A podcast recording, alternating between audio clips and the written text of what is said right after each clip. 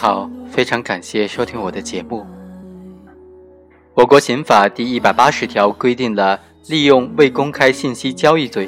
这个罪在司法实践当中遇见的情况会比较少，比较稀缺。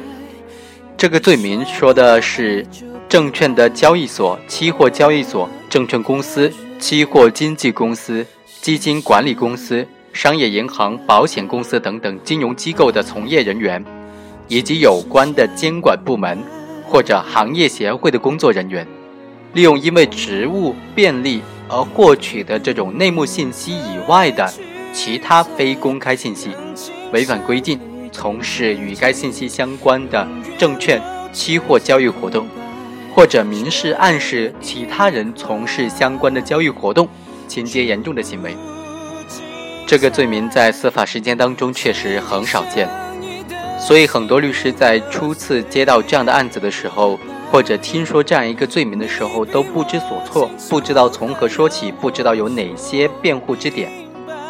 接下来，我们就用两期的节目来具体分析一下这个罪名在司法实践当中是怎么运用的。要深入全面的分析这一罪名，无外乎就在以下的四个方面：第一，怎么样把握？利用未公开信息交易犯罪的证明标准。第二，构成利用未公开信息交易罪，是不是要以先买先卖为构成要件呢？第三，相关公司买入涉案的股票行为对股票的价格的影响，以及行为人的获利情况，是否会影响到利用未公开信息交易罪的成立与否？第四。怎么样理解利用未公开信息交易罪当中的违反规定？当然，还是以案说法，通过一个具体的案例来分析一下。被告人李旭利原来是基金公司投资决策委员会的主席、投资总监以及某公司的蓝筹股基金经理。李旭利参与基金公司所有基金的投资决策。并且对蓝筹基金进行股票投资拥有决定权。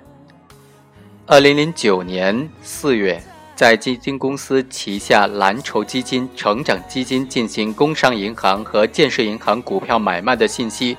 还没有披露之前，李旭利就指令李志军，在李旭利控制的证券账户之内，先于或者同期于基金公司买入工商银行、建设银行股票。累计成交额达人民币五千多万元，并且在同年的六月份将上述的全部股票卖出，股票交易累计获利八百多万，同时分得股票的红利是一百七十多万元。经过庭审，法院就认为，李旭利作为基金公司的从业人员，利用因为职务便利获取的未公开信息违反了相关的规定，从事与该信息相关的证券交易活动。情节比较严重，其行为构成利用未公开信息交易罪，因此判处他有期徒刑四年。当然，辩护人提出了几点辩护理由呢？总体上看来还是比较有利的。第一，证明李旭利指令李志军购买工商银行、建设银行股票的证据不足，不排除涉案的相关股票是李志军为了提高自己的业绩自行决定购买。原判认定李旭利犯利用未公开信息交易罪的事实不清，证据不足。第二，涉案账户对工商银行、建设银行股票的交易不符合以低价先于基金公司买入，并以高价先于基金公司卖出的先买先卖的客观特征，因此他的行为不构成利用未公开信息交易罪。第三，工商银行、建设银行都是超级的大盘股。基金公司旗下的基金对他股票的买入，不可能产生拉升它的股价的这种影响和效果，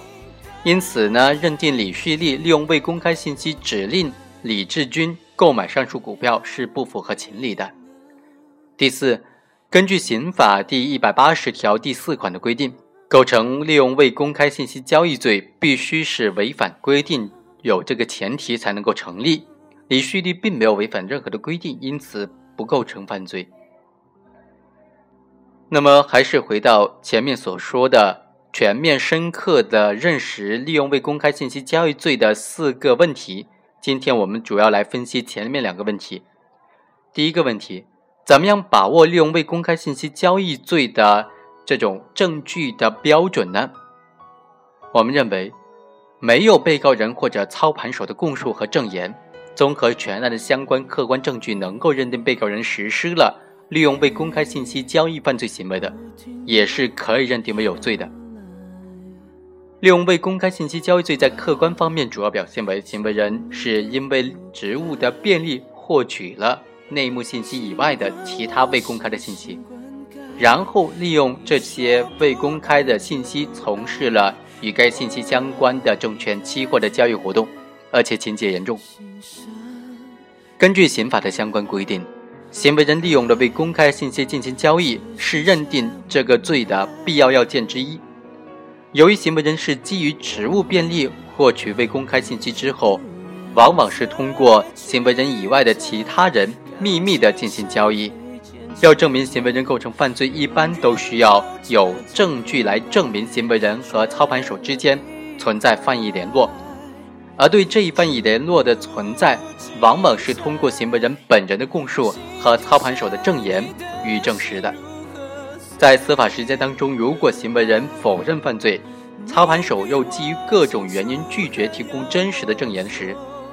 被告人之间的犯意联络的认定就会变得非常复杂。就像在本案这个案例里面呢，李旭利在一审的时候以及在一审之前的侦查阶段的供述，都供认是他指令李志利购买涉案的股票，但是在二审的审理过程当中翻供了。否认他指令李志军购买涉案股票的这个事实。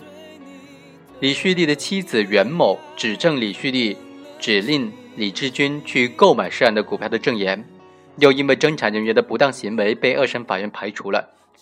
而李志军的证言在李旭利是否指令其购买涉案股票的问题上又含糊其辞，称记不清了，或者说是想不起具体情况了。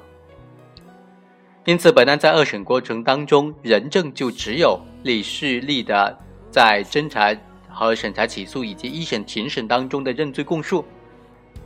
在这种情况之下，是否还可以认定李旭利指令李志军去购买涉案的股票，成为本案一个争论的焦点和难点。依照刑事诉讼法第五十三条的规定，对一切案件的判处都要重证据。重调查研究，不能够轻信口供。只有被告人供述没有其他证据的，不能够认定被告人有罪和处以刑罚；没有被告人供述证据确实充分的呢，则仍然可以认定被告人有罪和处以刑罚。在利用未公开信息交易犯罪案件当中，能够证明行为人是否利用了未公开信息交易，并非仅有言辞的证据，还包括书证、电子数据、鉴定意见等等客观证据。由于此类案件当中的犯罪手段隐蔽性强，因此要更加注重对客观证据的审查。如果综合全案相关的证券账户的交易记录、电子计算机的 IP 地址、证券交易资金情况等等客观的证据材料来看，是能够认定行为人利用了未公开信息实施相关证券期货交易的，那么就可以认定他有罪。在本案当中，首先。李旭利因为其职务便利而事先掌握了基金公司旗下基金购买工商银行、建设银行股票的未公开信息。第二，涉案的证券账户资金是来源于李旭利夫妇及其亲属的，李旭利是账户的实际控制人之一。第三，涉案证券账户在基金公司旗下基金购买工商银行和建设银行股票期间。是满仓购买相同的股票。第四，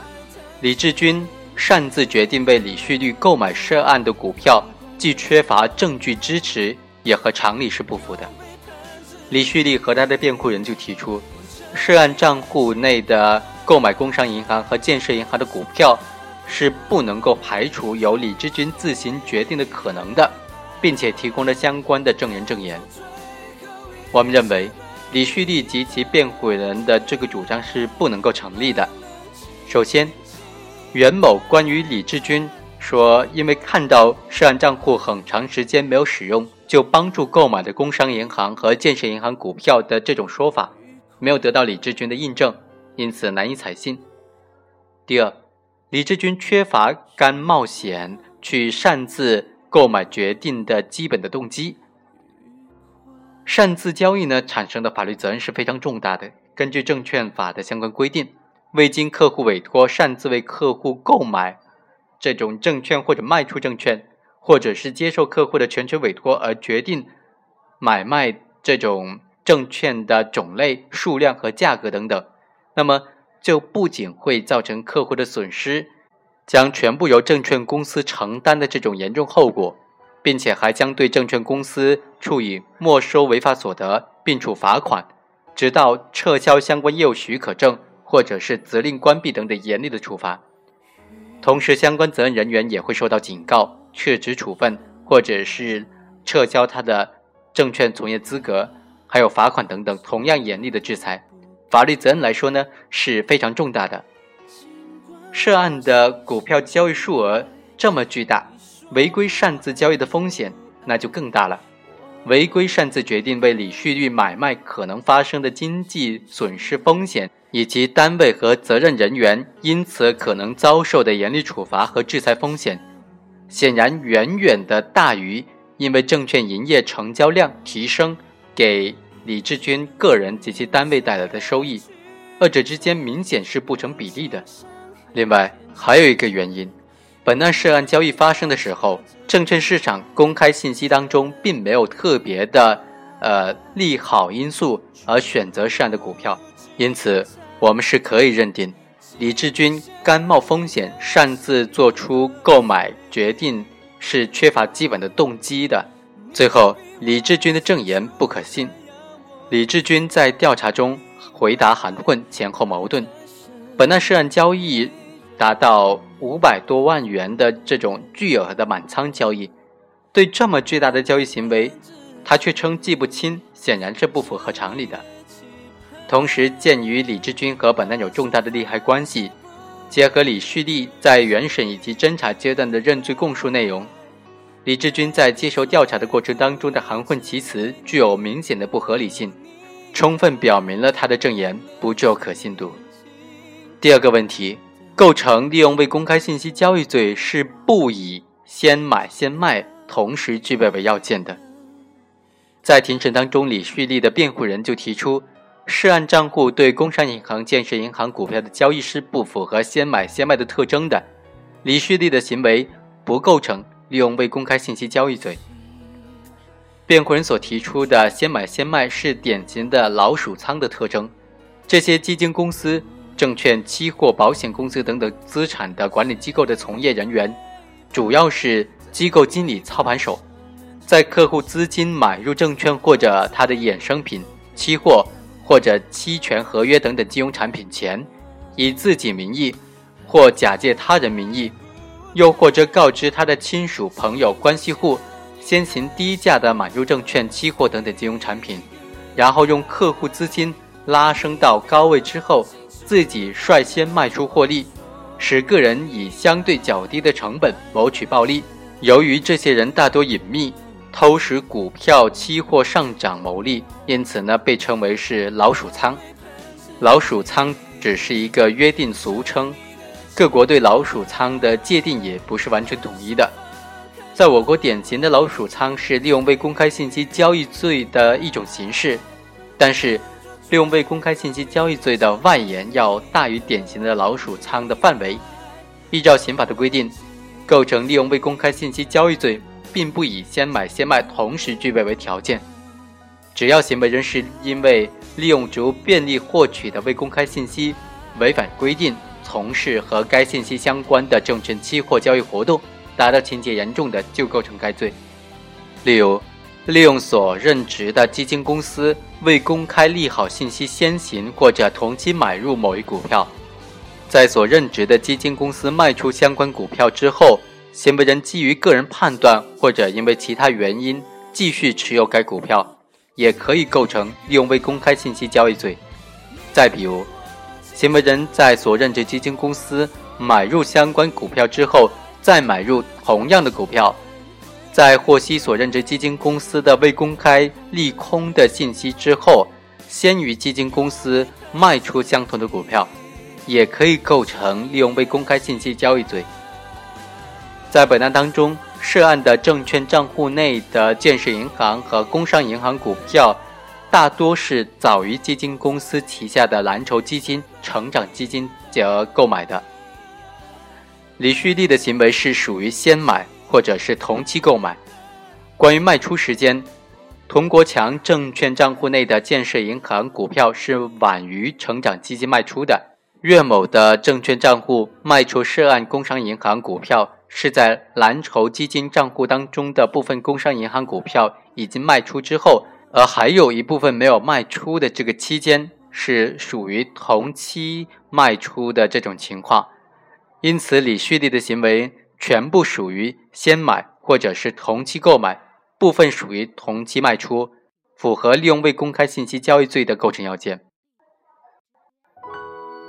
今天我们就先分享这两个问题，下期我们继续来分析剩下的两个问题。